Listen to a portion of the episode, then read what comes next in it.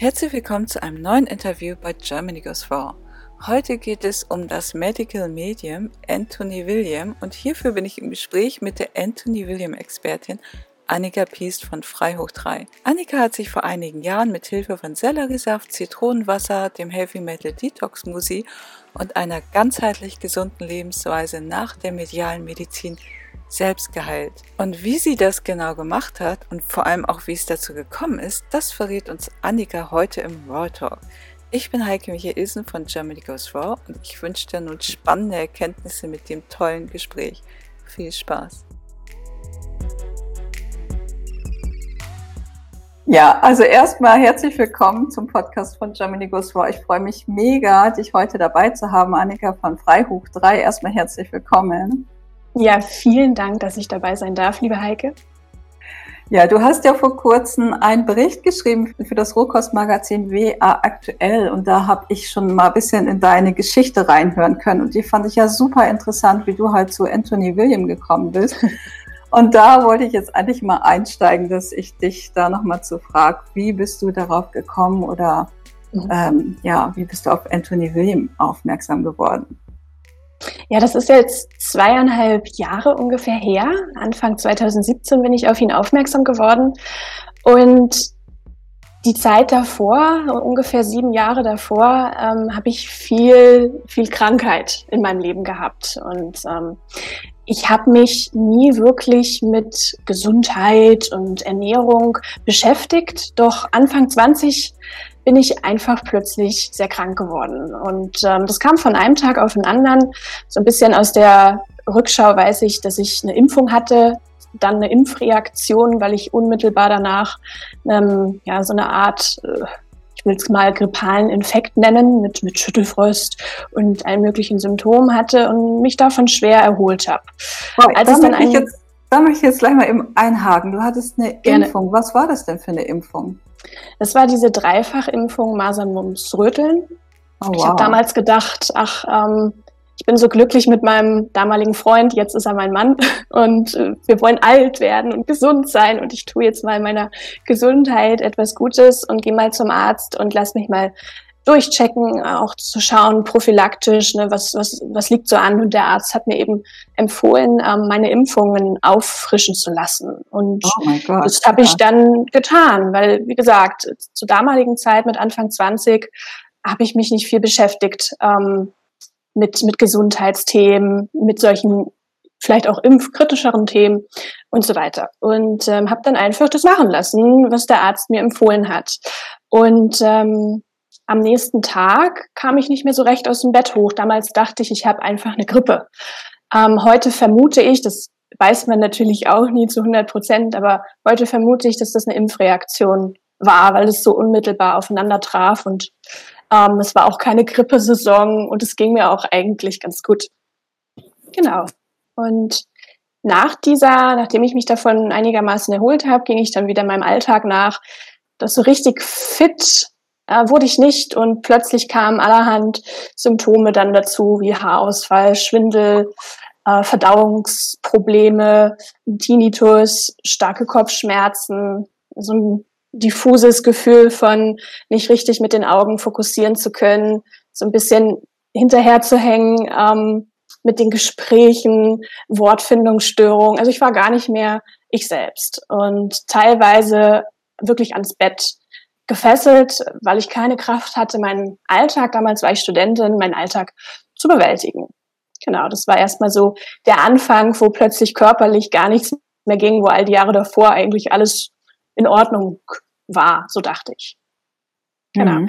Okay. So fing es an und ähm, da kamen dann Diagnosen, nach und nach trudelten dann Diagnosen ein. Man ist natürlich von Arzt zu Arzt gegangen und hat versucht, Antworten zu finden. Und es fing, glaube ich, an, die erste Autoimmunerkrankung, die diagnostiziert wurde, war die Hashimoto, also oh. die Autoimmunerkrankung der Schilddrüse. Und das war ein ziemlicher Schock, weil mir sofort gesagt wurde, das ist nicht heilbar und es wird über kurz oder lang dazu führen, dass der Körper deine Schilddrüse zerstört.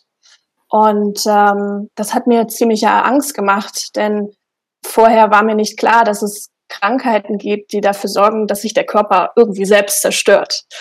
Ähm, und das hat mir sehr, sehr große Angst gemacht. Und es gesellten sich über die Jahre drei weitere Autoimmunerkrankungen dazu. Psoriasis, Autoimmune Gastritis und Arthritis. Und wenn dir jedes Mal gesagt wird, ja, du hast jetzt eine weitere unheilbare Erkrankung und dein Körper zerstört sich weiterhin fröhlich selbst, dann ist das nicht besonders schön. Hm. Genau. Und vor allem, wenn man noch so jung ist und äh, ja gerade das ganze Leben vor sich hat und Pläne und Studium und so weiter.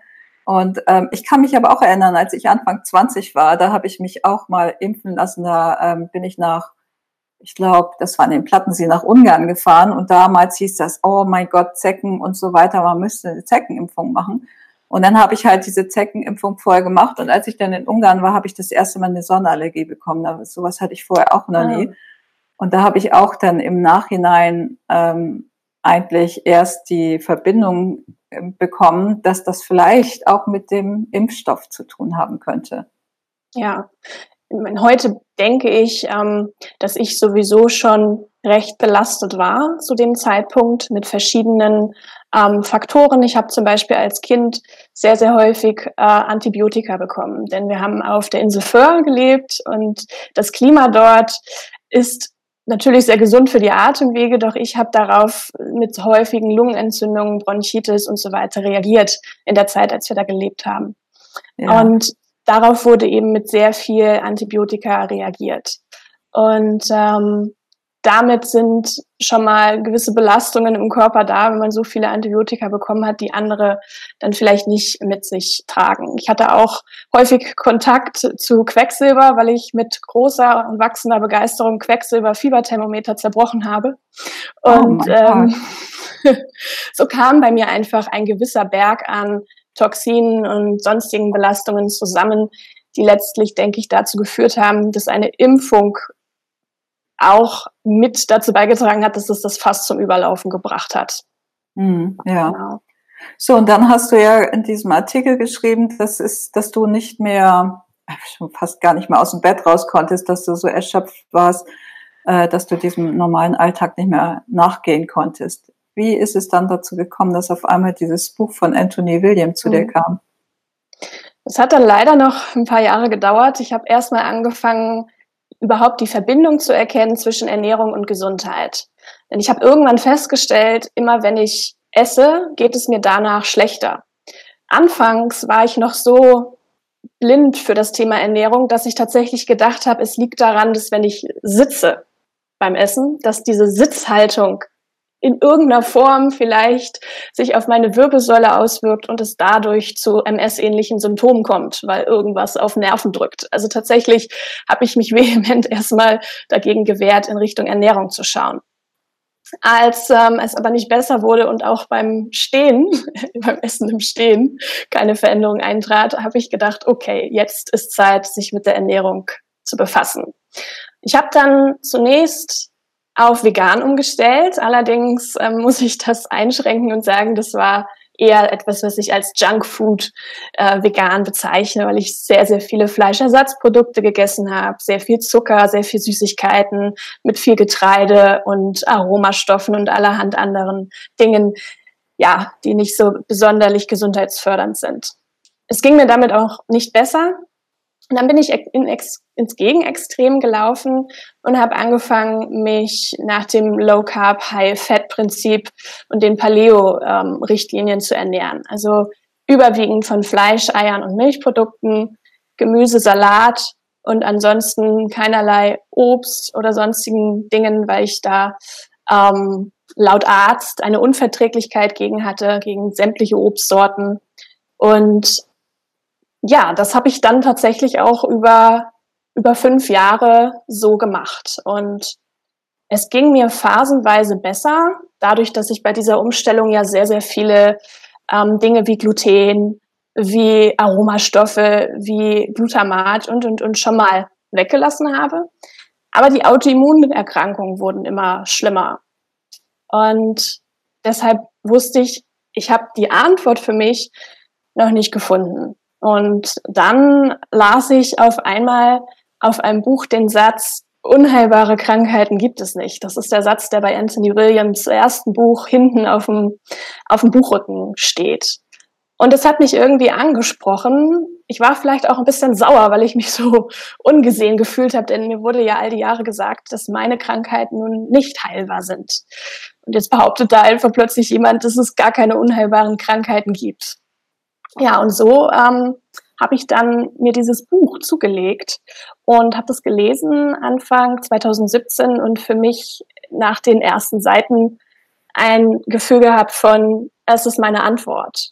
Also irgendwas in mir hat ganz genau gewusst, ich bin nach sieben Jahren der Suche angekommen, auch wenn fast alles in diesem Buch völlig dem widersprach, was bisher mein Wissen war und wie ich mich bis dahin ernährt hatte.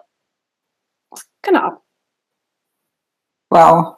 Das, ich habe jetzt eben voll die Gänsehaut gekriegt, weil ich das total nachfühlen kann. Weil wenn man durch so einen Leidensweg geht und diese ähm, Schmerzen hat oder auch diese Krankheiten hat und auf einmal äh, sieht man die Wahrheit vor sich in einem Buch geschrieben, dann fühlt man es schon. Das ist einfach, also der ganze Körper geht in Resonanz damit und bevor man das überhaupt ausprobiert hat, weiß man eigentlich schon, ah, das ist die, das ist die ultimative Antwort, nach der ich gesucht habe.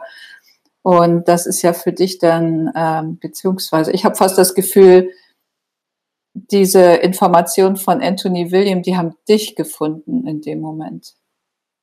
Ja, es, es war auch tatsächlich so, mir ist das Buch nicht irgendwie in die Hände gefallen, sondern es lief mir immer wieder über den Weg in verschiedenen Facebook-Gruppen. Ich war also jeden Tag in diesen sieben Jahren damit beschäftigt, nach Leuten zu suchen, die Krankheiten überwunden haben und habe mich ausgetauscht in Facebook-Gruppen, ähm, in Internetforen und, und, und. Ich habe also sehr, sehr viel gesucht, sehr, sehr viel Zeit da rein investiert. Und immer wieder stolperte ich schon Mitte 2016 über dieses Buch, über mediale Medizin von Anthony William. Und ähm, ich habe aber immer gesagt, nein, ähm, ich will erstmal in meinem momentanen Bereich, also in dieser Paleo, Low Carb, High Fat Bewegung bleiben und dort meine Antworten finden. Also ich war nicht bereit, diese Zone zu verlassen, weil ich auch, ich war einfach müde.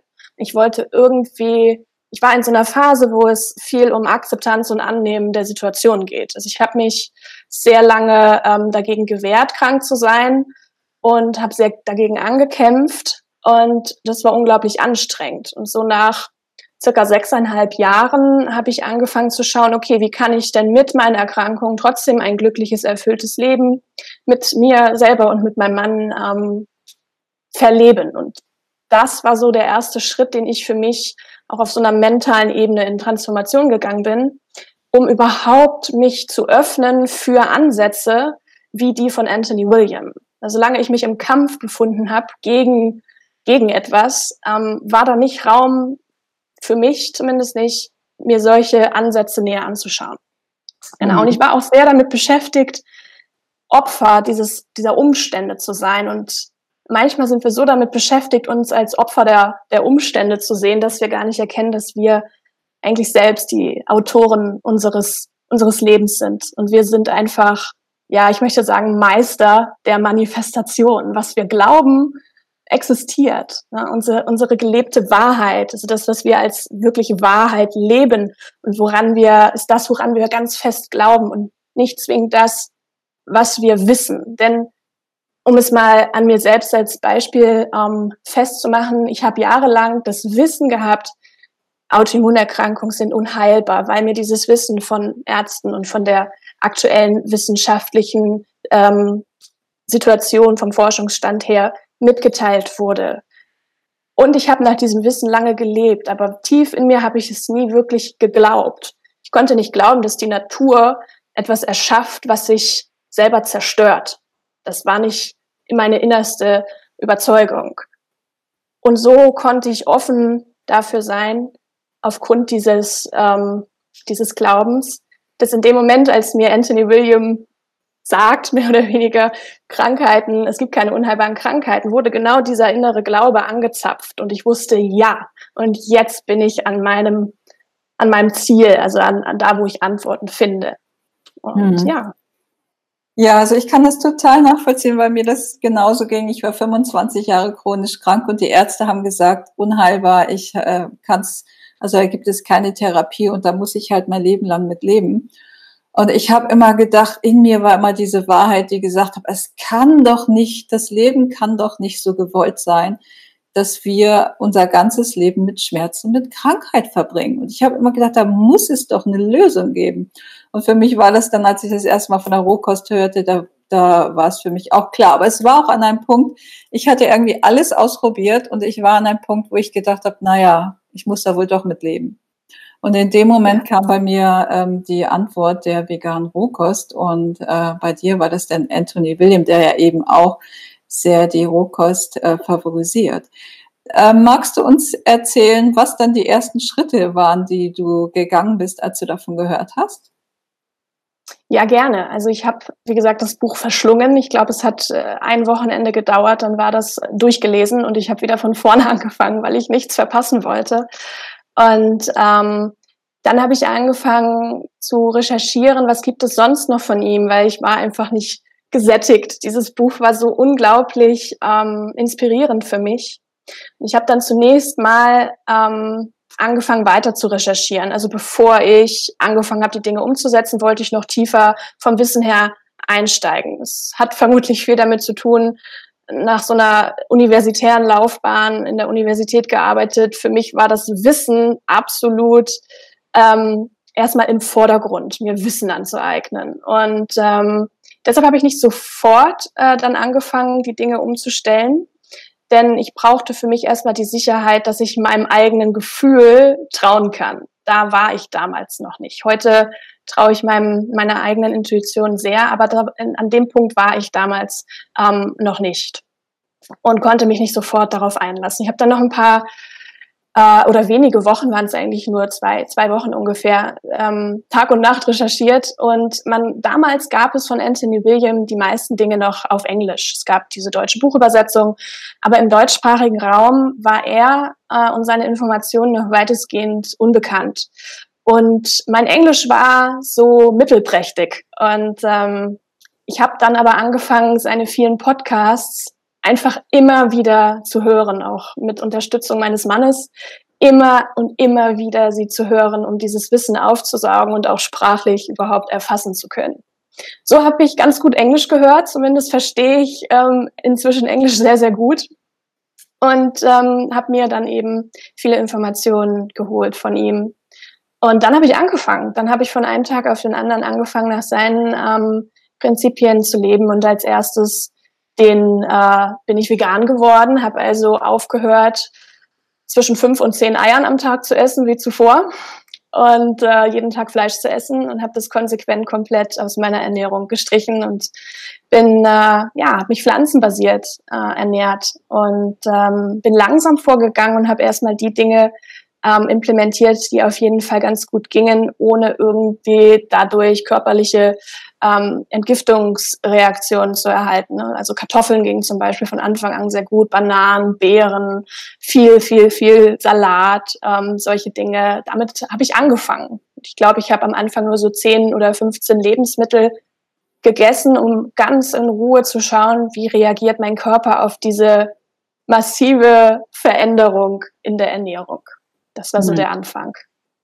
Ja, also ich finde das jetzt gerade total interessant, denn als ich damals zur Rohkost gekommen bin, da bin ich auf Markus Rothkranz aufmerksam geworden und auf das Hippocrates Health Institute, beide natürlich in den USA und mein Englisch war grottenschlecht. aber, aber ich fand diese Information so interessant, dass ich wollte es einfach wissen und ich habe mir, ich glaube, ich habe mir einige Videos von Markus, glaube ich, 20 Mal angeguckt, dass ich das auch echt verstanden habe, was der gesagt hat. Und dann habe ich angefangen, mir einfach auch seine Texte zu übersetzen, weil der ein Wissen vermittelt hat, was ich hier in Deutschland nicht gefunden habe, gerade im spirituellen Bereich, dass er gesagt hat, es wirkt ja. so spirituell, unsere Augen öffnend. Und äh, das ist ja voll interessant, dass es bei dir echt genauso war. ja, und ähm, es hat bei mir dann, diese Veränderungen haben bei mir so schnell angeschlagen. Das heißt nicht, dass ich sofort ne, wie der Phönix aus der Asche ähm, mich topfit gefühlt habe. Aber auf dem Level, auf dem ich damals war, hat man dann auch kleinste Veränderungen in, im Energielevel oder dass ich nicht, ähm, ich habe immer feuerrote Hände bekommen, wenn ich etwas gegessen habe. Und das ist zum Beispiel etwas, was sehr schnell äh, verschwunden ist, diese, diese feuerroten Hände. Und das war für mich so eine Belastung, weil sich das sehr unangenehm angefühlt hat. Die Haut hat sich abgepellt aufgrund dieser, dieser Wärmeentwicklung. Und das, das äh, war relativ schnell weg. Und ähm, das waren kleine, aber so wichtige Schritte, denn so ähm, bin ich immer tiefer in, in den Glauben und in das Vertrauen gegangen, dass es genau das Richtige ist und ich auch auf meine eigene Intuition vertrauen kann.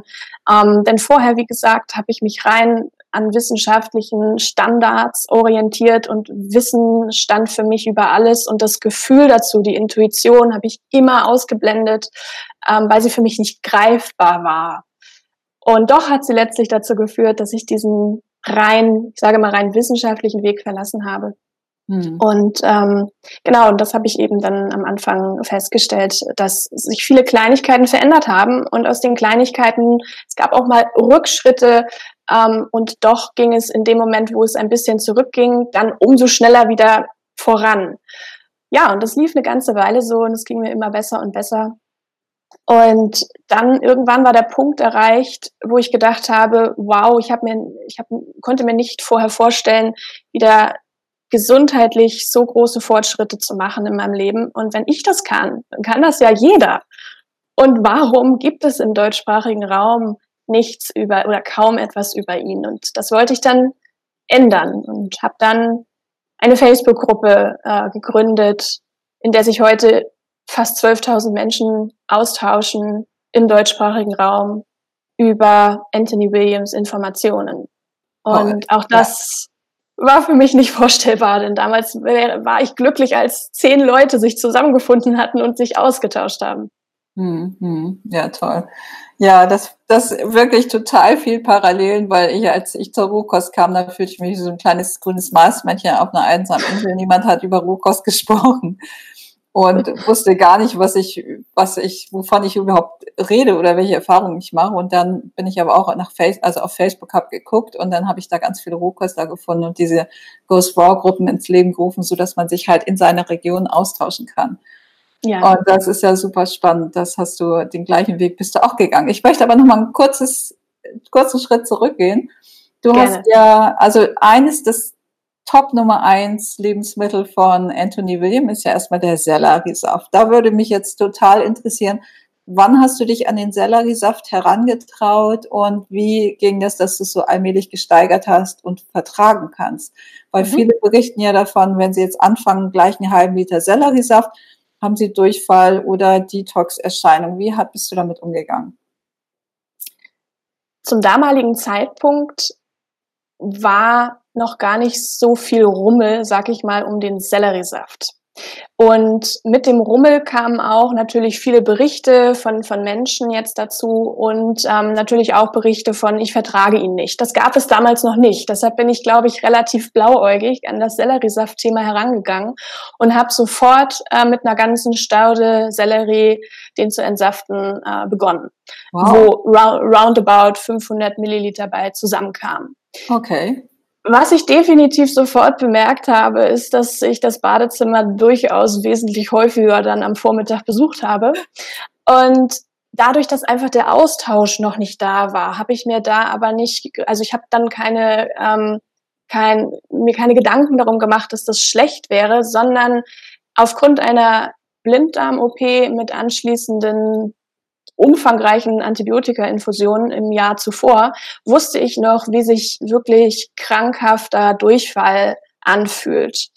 Und vom Selleriesaft bin ich auch auf Toilette geflitzt. Es war aber eine völlig andere, ähm, ja, ich sag mal Qualität. Es hat sich überhaupt nicht krankhaft, sondern im Gegenteil unglaublich befreiend angefühlt, wenn ich das mal so sagen darf. Und mhm.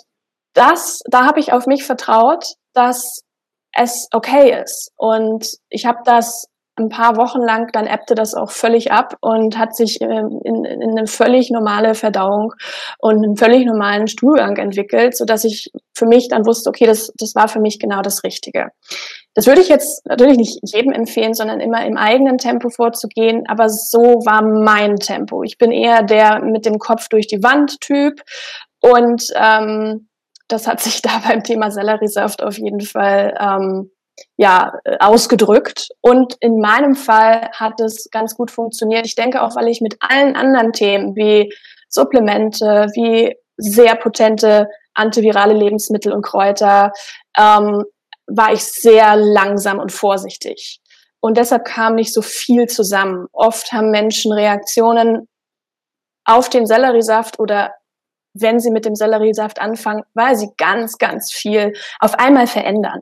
Und das manchmal dann zu viel auf einmal. Vielleicht ist es nicht das eigene Tempo. Und da bin ich eben beim Selleriesaft zwar schnell vorgegangen, aber in anderen Bereichen ganz, ganz langsam. Ja, also das kann ich total bestätigen, denn als ich den Selleriesaft ausprobiert habe, trotzdem ich viele Jahre roh vegan lebe, habe ich das halt auch gemerkt. Und ähm, ich habe das aber als gesund empfunden. Ich habe empfunden, ah, okay, da ist jetzt gerade ein Detox und das war für mich völlig okay. Also das war nicht so, dass ich mich krank gefühlt habe, sondern ich habe gemerkt, oh, der Körper, der scheidet da was aus, was der halt loswerden will. Und von daher habe ich den Selleriesaft auch von Anfang an sehr unterstützend empfunden. Und wenn man halt gerade in der Anfangszeit, wenn ich den Tage hatte, wo ich dann irgendwas vorhatte, habe ich mir den halt mit äh, Gurke gemischt und dann habe ich auch keine Probleme damit gehabt.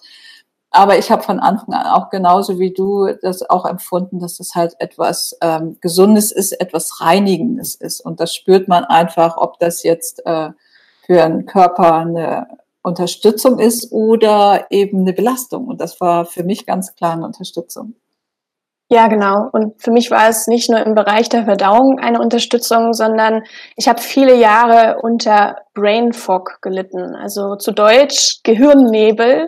Und ähm, das fühlt sich wirklich an, als hättest du Alkohol getrunken und wärst leicht beschwipst und könntest die Dinge nicht mehr so so klar wahrnehmen. Bei mir kam noch Sehstörung dazu. Ähm, und mit Hilfe des Selleriesaftes habe ich gemerkt, dass sich dieser, dieser Gehirnnebel, dieser Brain Fog, dass der aufklarte, immer wenn ich Selleriesaft getrunken habe. Und ähm, das war für mich eine so große Bereicherung für meinen Alltag, weil mit, mit Brain Fog ist der Alltag sehr, sehr anstrengend. Man muss sich sehr konzentrieren auf Dinge wie Autofahren, auf Lesen, auf Sprechen.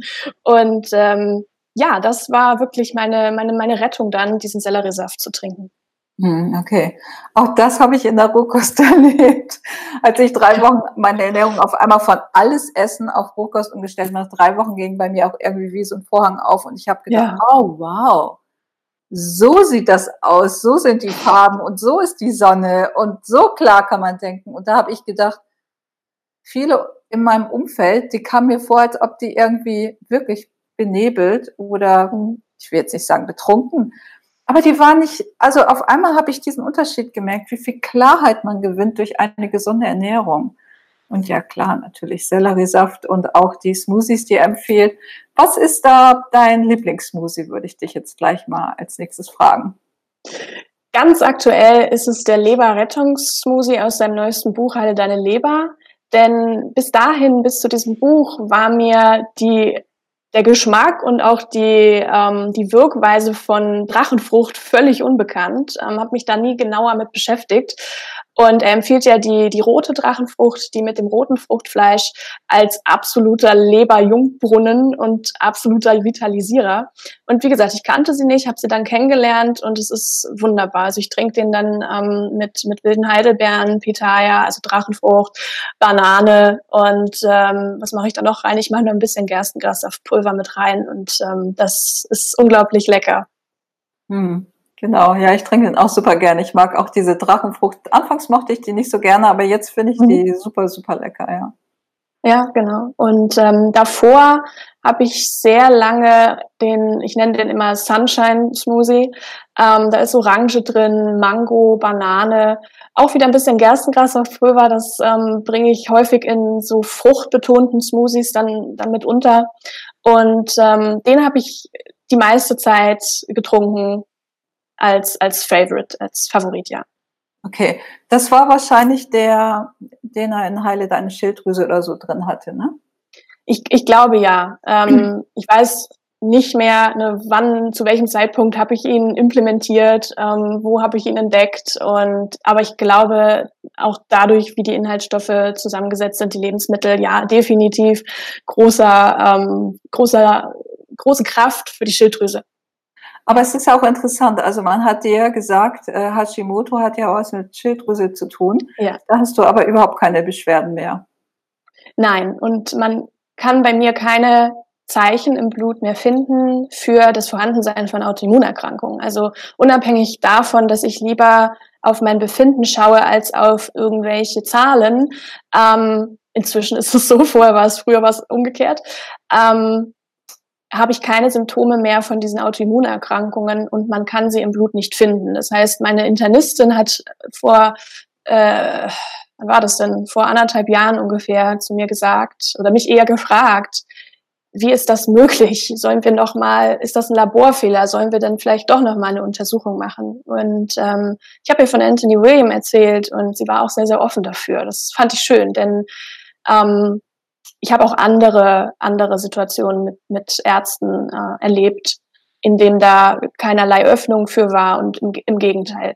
So, mhm. und sie war sehr offen dafür und wollte sich damit auch weiter ähm, auseinandersetzen. Hm, interessant, ja. Ähm, so, du hast dich ja quasi selbst geheilt. Gibt es auch bestimmte Sachen, wo du gesagt hast, wow, das äh, hast du positiv in deinem Leben äh, erlebt, erfahren, was sich zum Positiven geändert hat, abgesehen von dieser Selbstheilung? Ähm, ja, jetzt muss ich tatsächlich überlegen, wo fange ich denn da an? Also vielleicht fange ich da an, ähm, wie ich für mich Heilung überhaupt verstehe, denn es ist für mich nicht nur auf körperlicher Ebene und ähm, auf und nicht nur, wir brauchen nicht nur den Zugang zur körperlichen Ebene, sondern können uns all unsere, mit allen Ebenen unseres Seins anschauen, wo brauche ich, brauche ich Heilung und wo kann ich Dinge verändern. Und ähm, ich habe nebenbei, als es mir besser ging, habe ich angefangen, ähm, eine Heilpraktikerschule zu besuchen und habe da also viel den körperlichen, die körperlichen Aspekte äh, kennengelernt. Und ähm, auf der anderen Seite habe ich viele Coaching-Weiterbildung gemacht und habe so auf der mentalen Ebene einen Zugang gefunden. Und dann habe ich angefangen mit dem Emotionscode von Dr. Bradley Nelson zu arbeiten und habe so Zugang zur emotionalen Ebene bekommen. Und last but not least über Anthony William und all die Dinge, die er uns über, über das Universum, über die Engel und so weiter auf, äh, mitgibt, habe ich Zugang auch zu spirituellen Themen gefunden. Und auf all diesen Ebenen habe ich immer mehr natürlich gab es immer mal so Schwerpunkte, am Anfang eben der Körper, dann kam das Mentale sehr mit rein, dann das Emotionale und last but not least ähm, das Spirituelle. Und ja, habe da sehr, sehr viel für mich selber äh, gemacht, auch mit Hilfe meines Mannes, der Psychologe ist und ähm, auch selber viele, viele Coaching-Weiterbildung macht und als Coach arbeitet. Ähm, das ist eben sein Part sozusagen bei Freihoch 3. Ich bin eher dann die, im Bereich Ernährung ähm, für die Menschen da und Benjamin, mein Mann, im Bereich der mental-emotionalen Arbeit. Und wir haben das sehr, sehr viel gemacht und ähm, das Entscheidendste war auf diesem Weg, waren eigentlich zwei Sachen. Einmal, dass ich aufgehört habe, in so einem Opfer-Täter-System zu denken. Also zum Beispiel, ich bin das Opfer und die Krankheit ist der Täter oder ich bin das Opfer und das Universum ist der Täter. Denn solange man sich in diesem Opfer-Täter-Kontinuum befindet, wird es ganz, ganz schwer, ähm, ja, das, das zu verlassen und darüber in Heilung zu gelangen. Denn ich glaube, dass Heilung nicht in dieser Opfer, auf dieser Opfer-Täter-Ebene funktioniert oder sehr unterstützt wird, sondern in dem Moment, wo ich für mich erkenne, dass ich der Autor meines Lebens bin und alles erreichen kann, alles manifestieren kann, was ich absichtsvoll als mein Ziel deklariere. Und das Klingt erstmal so banal, aber das war entscheidend. Wirklich ganz entscheidend auf meinem Weg. Ja, und also der zweite, ja.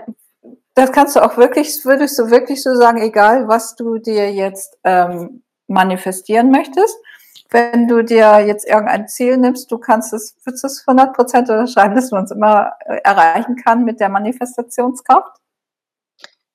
Ja, wenn deine Absicht dazu stimmt. Also wenn du es wirklich willst und die Bedingungen dafür erfüllst. Also sagen wir, wenn ich mir jetzt vorstelle, ich möchte mir einen Lottogewinn manifestiere, manifestieren, dann ja, dann kann ich das, indem ich die Bedingungen erfülle. Und die Bedingungen für einen Lottogewinn sind, ich muss die Zahlen kennen. Ich muss wissen, welche Zahlen gezogen werden. Und das, daran sieht man, ein Lottogewinn sich zu manifestieren, ist von den Bedingungen her eine ziemliche Herausforderung, denn die Zahlen vorher zu kennen, naja, das ist so eine Sache. Aber ja, wenn ich meine Absicht klar deklariere und die Bedingungen dafür erfülle, dann kann ich mir alles manifestieren. Ach so, ja, okay. Aber es muss ja dann quasi in einem bestimmten Rahmen auch sein, also diese Bedingungen erfüllen. Ähm, ist ja beim Lottogewinn nicht, nicht wirklich möglich, vorher die Zahlen zu genau. wissen. genau, genau, genau. Das wollte ich damit sagen. Natürlich gibt es Dinge, die kann ich nicht ähm, mit manifestieren. Ist ja nicht gemeint, dass ich plötzlich in der Lage bin zu fliegen ohne Hilfsmittel oder Superman-Kräfte besitze, nur weil ich denke, ach, das manifestiere ich mir jetzt mal. Ähm, mit manifestieren ist vielmehr gemeint, wirklich sich auf allen Ebenen bewusst zu werden, arbeite ich wirklich auf mein Ziel hin und will ich das auch wirklich? Zum Beispiel ähm, kann Krankheit eine Funktion haben. Das ist ein, ein sehr kühner Standpunkt, auf den man sich stellen kann, indem man sich mal fragt, was für einen Gewinn habe ich davon, krank zu sein?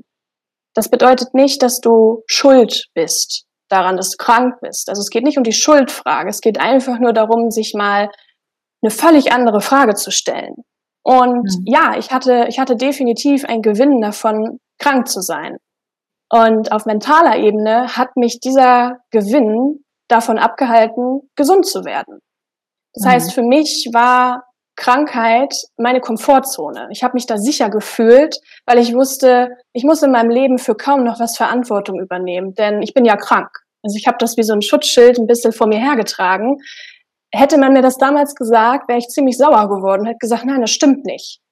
Ähm, mhm. Aber mit der Zeit und mit viel mentaler Arbeit bin ich dahin gekommen, anzuerkennen, dass ich mir diese Frage einfach mal ohne Schuld und ohne Schuldfrage stellen kann. Und die Antwort war einfach spannend und hat mich wieder zu anderen Bereichen äh, geführt. Und ich habe gesehen, okay, wow, bisher war Krankheit meine Komfortzone und das möchte ich nicht mehr, weil ich möchte möchte wirklich gesund sein und habe das dann für mich äh, definitiv transformiert, nicht mehr mich ähm, mich so zu fühlen, als würde ich es ohne Krankheit nicht schaffen, stark genug zu sein. Ich habe also sehr lange an meiner eigenen Stärke äh, gezweifelt und die Krankheit hat mir genutzt, ähm, ja, mich damit nicht weiter auseinandersetzen zu müssen, weil du eben ne, als als äh, du musst dich halt nicht sehr ähm, in den Vordergrund stellen, wenn du krank bist. Es wird sich eher um dich gekümmert. Man verlangt mhm. nicht viel von dir. Das hat ja. mir genutzt.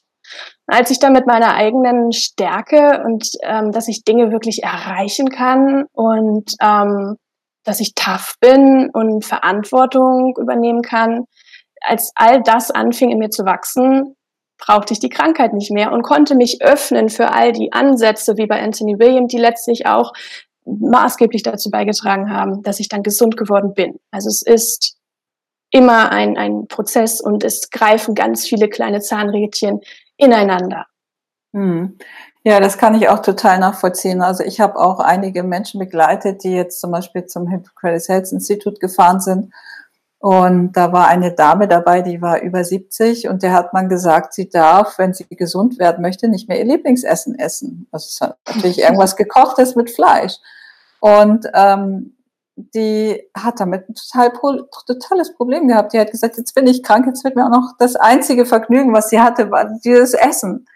Und so ungefähr. Und dann wurde ihr das auch noch äh, genommen und da hat sie sich entschieden, nein, äh, sie möchte ihr Lieblingsessen behalten und dafür ist sie halt lieber krank.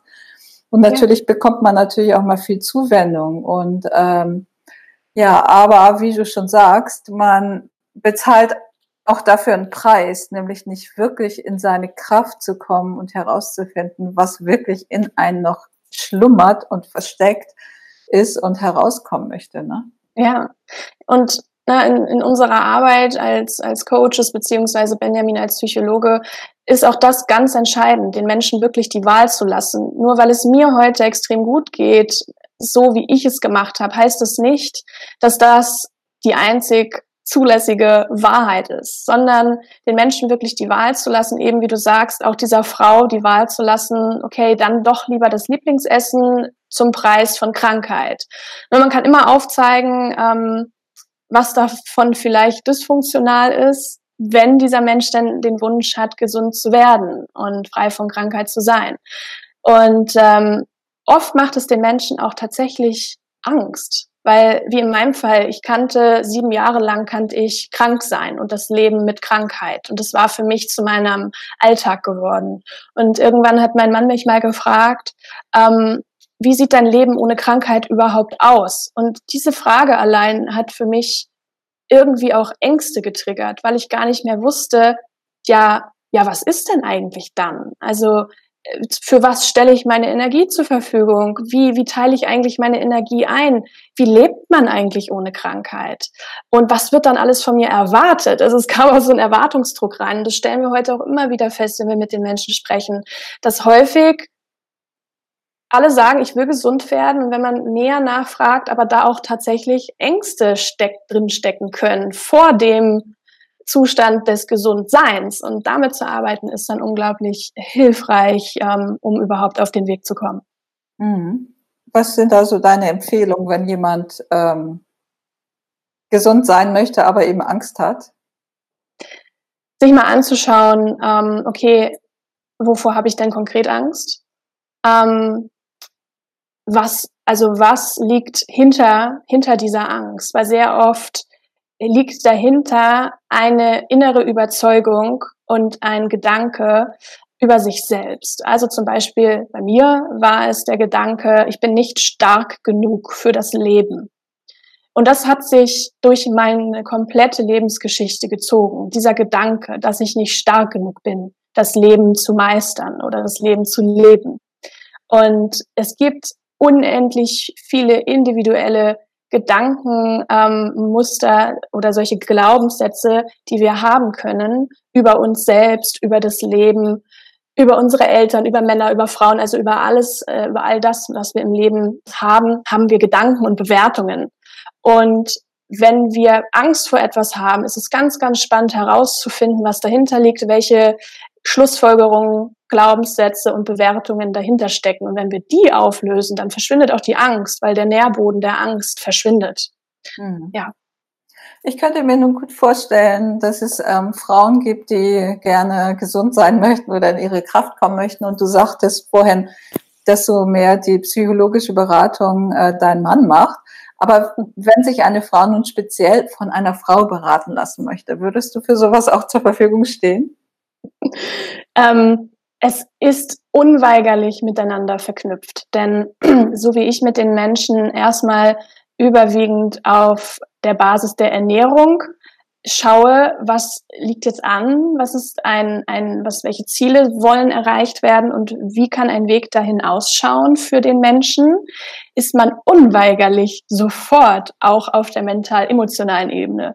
Denn eine Ernährungsumstellung ist eine, eine größere Veränderung, wo natürlich auch genau die eben erwähnten eigenen inneren Überzeugungen eine Rolle spielen. Weil wenn ich davon überzeugt bin, ich bin nicht stark genug, dann bin ich auch plötzlich nicht, über, äh, nicht stark genug, eine Ernährungsumstellung ähm, durchzuziehen.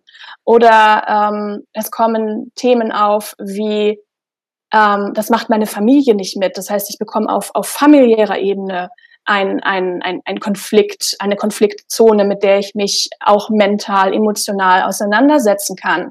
Also nicht nur pragmatisch im Hinblick auf Ernährungsempfehlungen und Organisation des Ganzen und Kommunikation, sondern auch ähm, sich mental anzuschauen und emotional, wie ist meine, meine Rolle in der Familie, wie ist die Kommunikation in der Familie, warum fühle ich mich angegriffen, wenn zum Beispiel mein Mann oder meine Freunde jetzt so gar nichts davon halten, dass ich jetzt ähm, mich rohköstlich ernähren möchte oder pflanzenbasiert ernähren möchte. Also in der Ernährungsberatung geht es circa zu 30 Prozent um das konkret pragmatische Umsetzen von Ernährungsumstellung und der restliche Bereich, würde ich sagen, ist eher im mental-emotionalen ähm, Themengebiet verortet.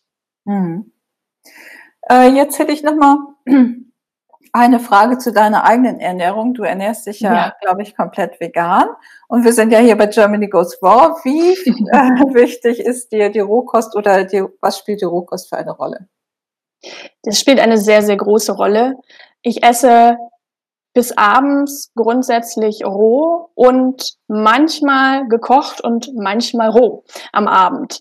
Äh, das ist immer so ein bisschen individuell nach Jahreszeit und nach eigenen Empfinden, denn auch bei mir, auch wenn ich mich heute sehr, sehr fit schon fühle, ähm, ist bei mir immer noch Entgiftung ein Thema. Das heißt, äh, wenn man bei Anthony William auch gerade das aktuelle Leberbuch ähm, gelesen hat, dann weiß man, wie viel die Leber eigentlich über die Jahre und Jahrzehnte so einspeichert. Und am Anfang sprach ich ja von den vielen Antibiotika, die ich bekommen habe, von vielen Quecksilberbelastungen und, und, und.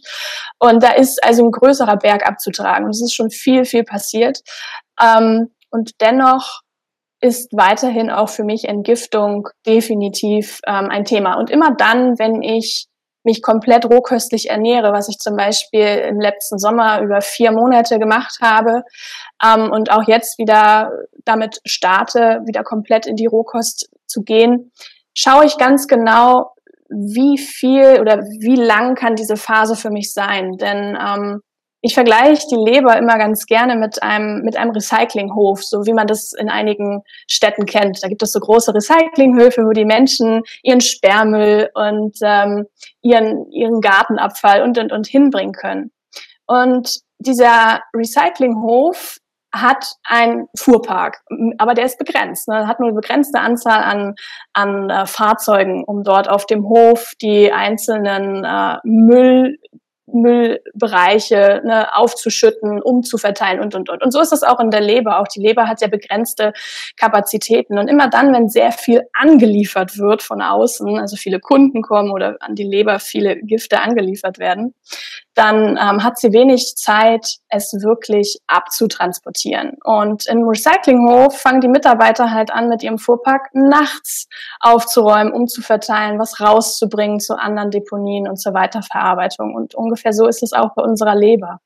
Und in dem Moment, wo Betriebsferien sind, wo also keine Kunden was anliefern können äh, oder nur wenig angeliefert wird, hat die Leberzeit oder der Recyclinghofzeit mal richtig aufzuräumen und rauszuschleusen. Und ich sehe Rohkost als so eine Art Betriebsferien, nicht, trifft es nicht ganz, aber auf jeden Fall eine sehr ruhige Phase, wo wenig angeliefert wird für die Leber. Denn gerade wenn die Rohkost dann auch noch relativ fettarm ist, hat die Leber deutlich weniger zu tun mit der Produktion von Gallensäure für die Fettverdauung, mit der Aufnahme von Schadstoffen aus einer zum Beispiel äh, aus einer Mischkosternährung. Äh, es werden keine keine Aromastoffe, Glutamat und alles, was die Leber in irgendeiner Form belastet, aufgenommen. Und dann hat die Leber eben mehr Zeit zu entgiften und auch wirklich sehr sehr alte Gifte ähm, loszulassen und richtig aufzuräumen. Und wenn das bei mir so richtig in Gang kommt, und kann es sein, dass bei mir der Zustand kommt von, okay, jetzt ist es gerade zu viel, denn auch das kann Körperstress auslösen. Das ist der Grund, warum so viele, die ähm, chronisch erkrankt sind und dann mit dieser Rohkosternährung anfangen, berichten, dass sie es nicht lange aushalten, dass es ihnen irgendwie körperlich schlechter geht. Und ähm, für mich geht das inzwischen über viele Monate und ähm, damit ja geht's mir im Moment sehr, sehr gut, wenn ich das so mache. Hm. Ja, also das Detox ist ja eben auch eine ganz wichtige ähm, Komponente in vielen anderen Instituten, wie auch im Hippocrates Health Institut. Da sagt Brian Clement ganz klar, also er geht zum Beispiel jeden Tag in die Infrarotsauna, um über seine Haut zu entgiften, um eben seine inneren Organe auch zu entlasten. Oder was dort auch viel gemacht wird, sind Einläufe, weil manchmal der, die Entgiftung so stark ist, dass du den Körper am besten entlasten kannst, wenn du halt die Sachen schnell rausbringst. Äh, mhm. Spielt das bei Anthony William auch eine Rolle? Ja, Infrarotsaunen empfiehlt er auch. Und ähm, ich finde auch Kolonhydrotherapie super, also, also Darmeinläufe. Ähm, es kann aber sein, zumindest ist so meine Erfahrung, beziehungsweise ähm, bekomme ich das immer wieder von Menschen mit, dass wenn du Symptome hast, die besonders auf das Nervensystem zurückzuführen sind, ja, also so ähm, starke nervale ähm, Problematiken, wo du häufig so ein brennendes Gefühl im Körper hast. Ähm, Zittern ist typisch. Auch ähm, kognitive Geschichten, diese Brain Fog-Symptomatik, äh, von der ich erzählt habe, geht auch so in Richtung Nervensystem laut Anthony William.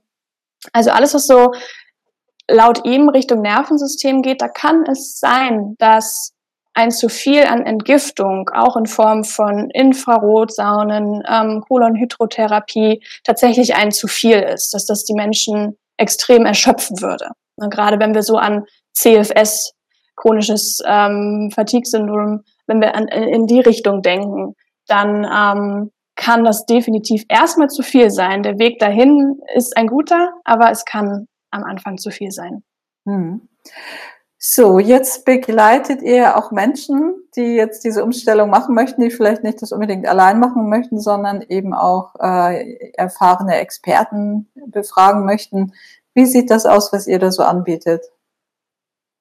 Das ähm, das eine ist die direkte, ähm, das direkte Gespräch, also die, wir nennen das dann eins zu eins Coachings, wo wir halt mit den Menschen direkt ähm, telefonisch oder per Videokonferenz sprechen und erstmal erstmal den Ist-Zustand abrufen. Also mit den Menschen zusammenschauen, wo stehen sie gerade ähm, und wo wollen sie hin.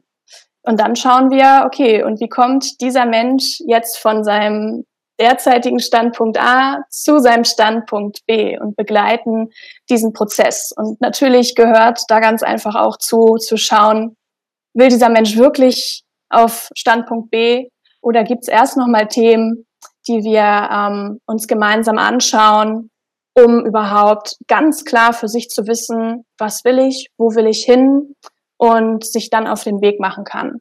Genau, und neben diesen eins zu eins ähm, Beratungen, einmal die Ernährungsberatung oder direkt die psychologische Beratung durch meinen Mann, ähm, gibt es, sind wir sehr, sehr aktiv bei YouTube in dieser Facebook-Gruppe, die ich anfangs erwähnt habe. Und ähm, haben ein, ein E-Book und ähm, Programme, die immer mal wieder laufen, so zweimal im Jahr, wo wir dann mit mehreren Menschen zusammenkommen und über drei Wochen eine wunderbare ähm, ja, Kur, nennen wir das, eine Kurphase machen, wo wir ein bestimmtes Ernährungsprogramm zusammenstellen und mit vielen, vielen Übungen im mental-emotionalen Bereich arbeiten, mit Meditationen arbeiten und, und, und, ähm, und über drei Wochen ein sehr, sehr schönes Gruppenerlebnis dann erschaffen. Mhm. Genau. Super. Ja, also das ist wahrscheinlich auch auf eurer Webseite erwähnt. Wir verlinken das auch unter dem Video, aber das kannst du für die Zuschauer nochmal deine Webseite eben nennen, dass die dann auch wissen, wo sie es sofort finden. Ja, also man findet uns auf www.freihoch3.com und darüber bei Facebook findet man uns auch unter Freihoch3, ebenso bei Instagram unter Freihoch3. Mhm. Unter dem Begriff findet man uns. Super. Wenn du jetzt ähm, so abschließend mal, ich sag mal so drei Tipps nennen solltest, wenn jetzt jemand sagt, okay, es hört sich alles ganz super an, ähm, so einfach mal aus dem Blauen heraus, was würdest du empfehlen, ohne jetzt den Menschen persönlich zu kennen? Womit sollte man anfangen? Gibt es da so drei Tipps, die du nennen könntest? Ja, ich würde als erstes beginnen zu schauen, ein Buch von Anthony Williams zu lesen.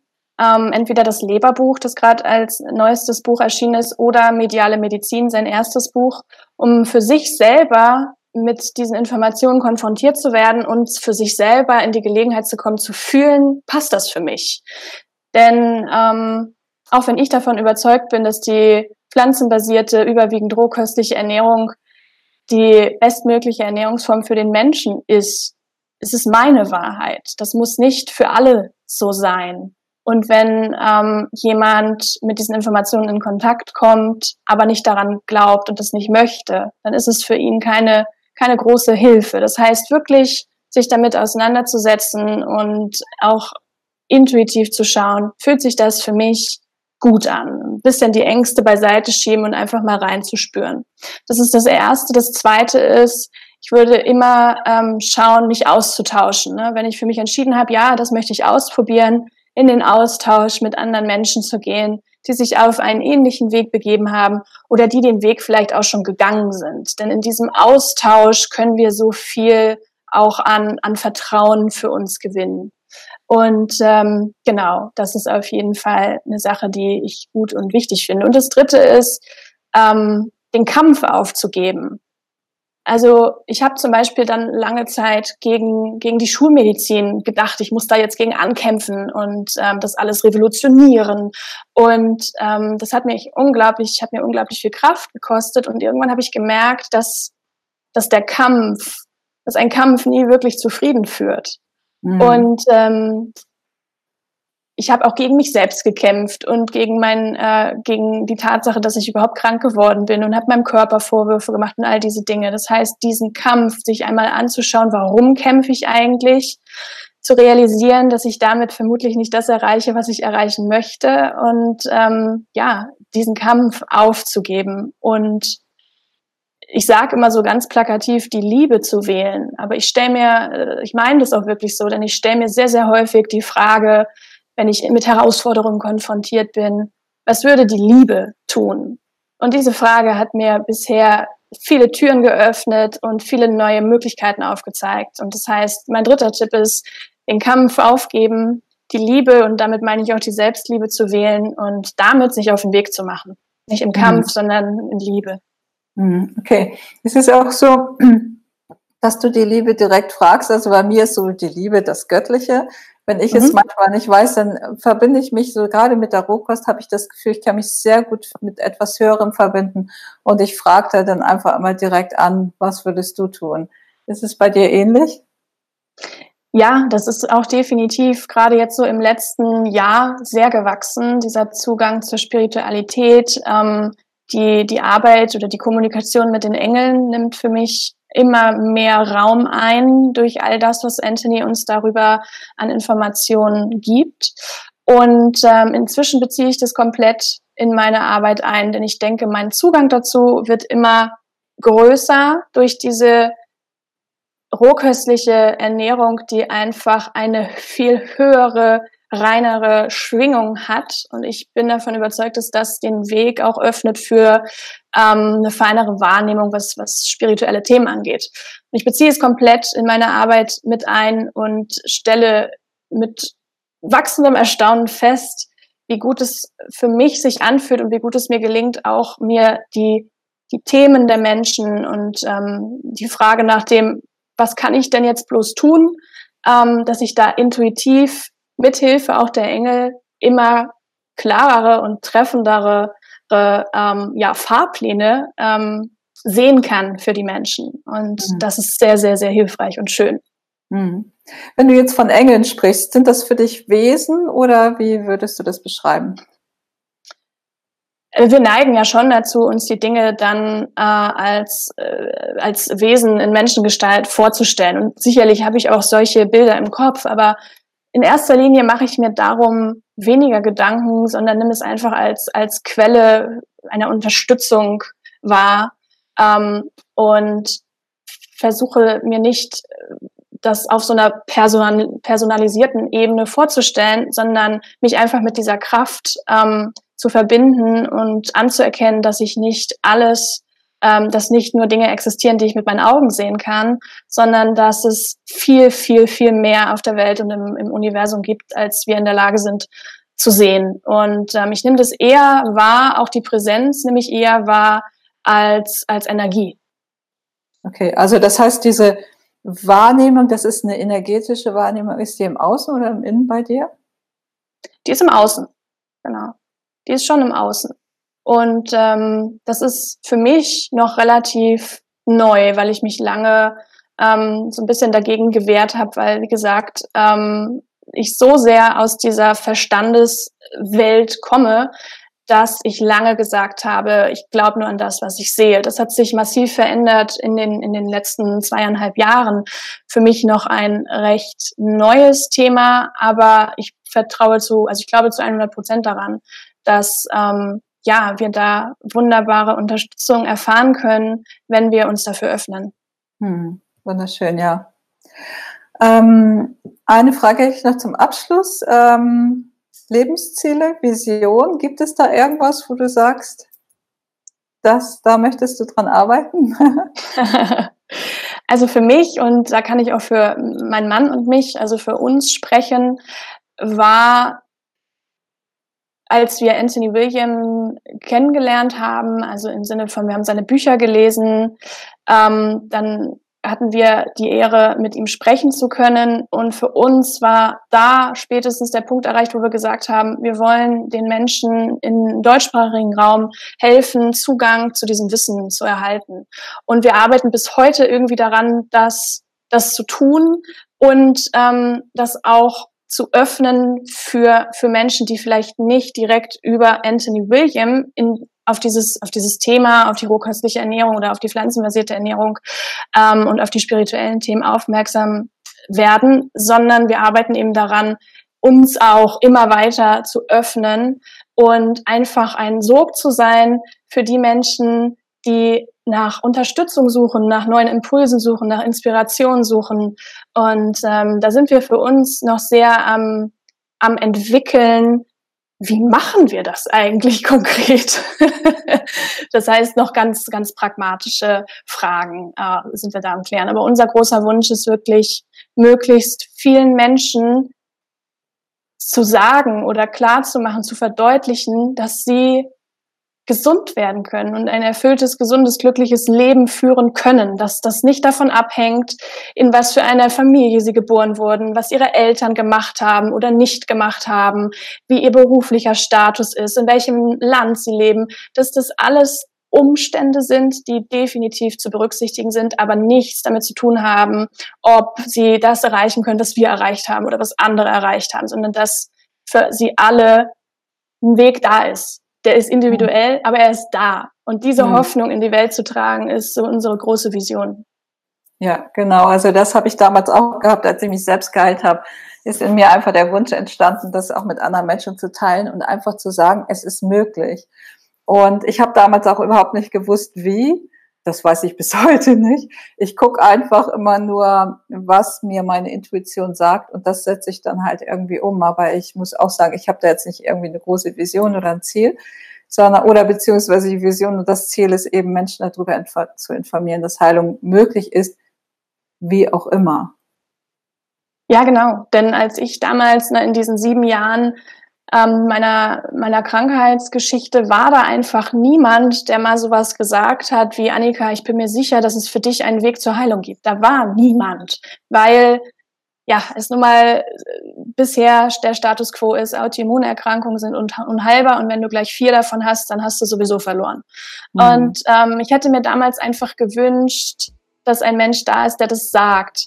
Ich denke aber auch, ich hätte ihn gar nicht wahrgenommen, weil ich selber so sehr da drin gesteckt habe. Und wir wollen einfach die, die, allein die Möglichkeit erhöhen, diesem einen Menschen, der so sehr sucht, eine Antwort, eine neue Idee, eine Inspiration zu geben. Genau. Super, vielen Dank. Das ist, macht ihr auch ganz toll. Ich gucke euren Kanal auch immer sehr, sehr gerne. Also ihr habt da immer tolle Ideen oder wart ihr auch mal irgendwann, habt ihr eine Sellerie-Tour, glaube ich, gemacht und ich finde das auch ganz, ganz inspirierend. Ja, Haben wir genau. noch irgendwas vergessen? Gibt es noch irgendwas, was du den Zuschauern zum Schluss mitgeben möchtest? Hui, das ist eine gute Frage. Man kann, man kann so, so viel äh, zu diesen Themen sagen. Und ähm, vom, vom Hundertsten ins Tausendste kommen. Ich glaube, das, das, das kennst du bei diesem gesamten Themenbereich auch, gerade wenn man so, so sehr in, inspiriert ist von etwas. Und ähm, genau, ich, ich denke aber, wir haben so viel abgedeckt in, in dieser Folge, in, dieser, in diesem Podcast, ähm, dass ich einfach nur sagen kann, ich danke dir ganz herzlich, dass du diese Möglichkeit zur Verfügung stellst und eben auch auf dieser Vision äh, oder auf dieser Reise unterwegs bist, Menschen einfach ähm, zu inspirieren und Möglichkeiten aufzuzeigen. Und vielen, vielen Dank, dass ich heute hier ja mit dir und, und mit den Zuhörern darüber sprechen durfte. Ja, sehr schön. Vielen Dank. Das war ein tolles Schlusswort. Dankeschön. sehr gerne. Das war der Raw Talk mit Annika Piest von Freihoch 3. Wenn dir die Episode gefallen hat, dann freuen wir uns natürlich mega über einen Like oder eine tolle Bewertung. Aber wenn du noch mehr zu diesem Thema erfahren möchtest, findest du weitere Infos und Links in der Beschreibung bzw. in den Show Notes und auch im YouTube-Kanal und Podcast von Germany Goes Raw. Dort gibt es viele weitere Beiträge zu diesen und anderen Themen und am besten abonnierst du gleich unsere Kanäle, sodass du keine weiteren Episoden verpasst. Ich bin Heike Michaelsen von Germany Goes Raw und ich wünsche uns allen ein ganzheitlich gesundes und vor allem auch glückliches Leben.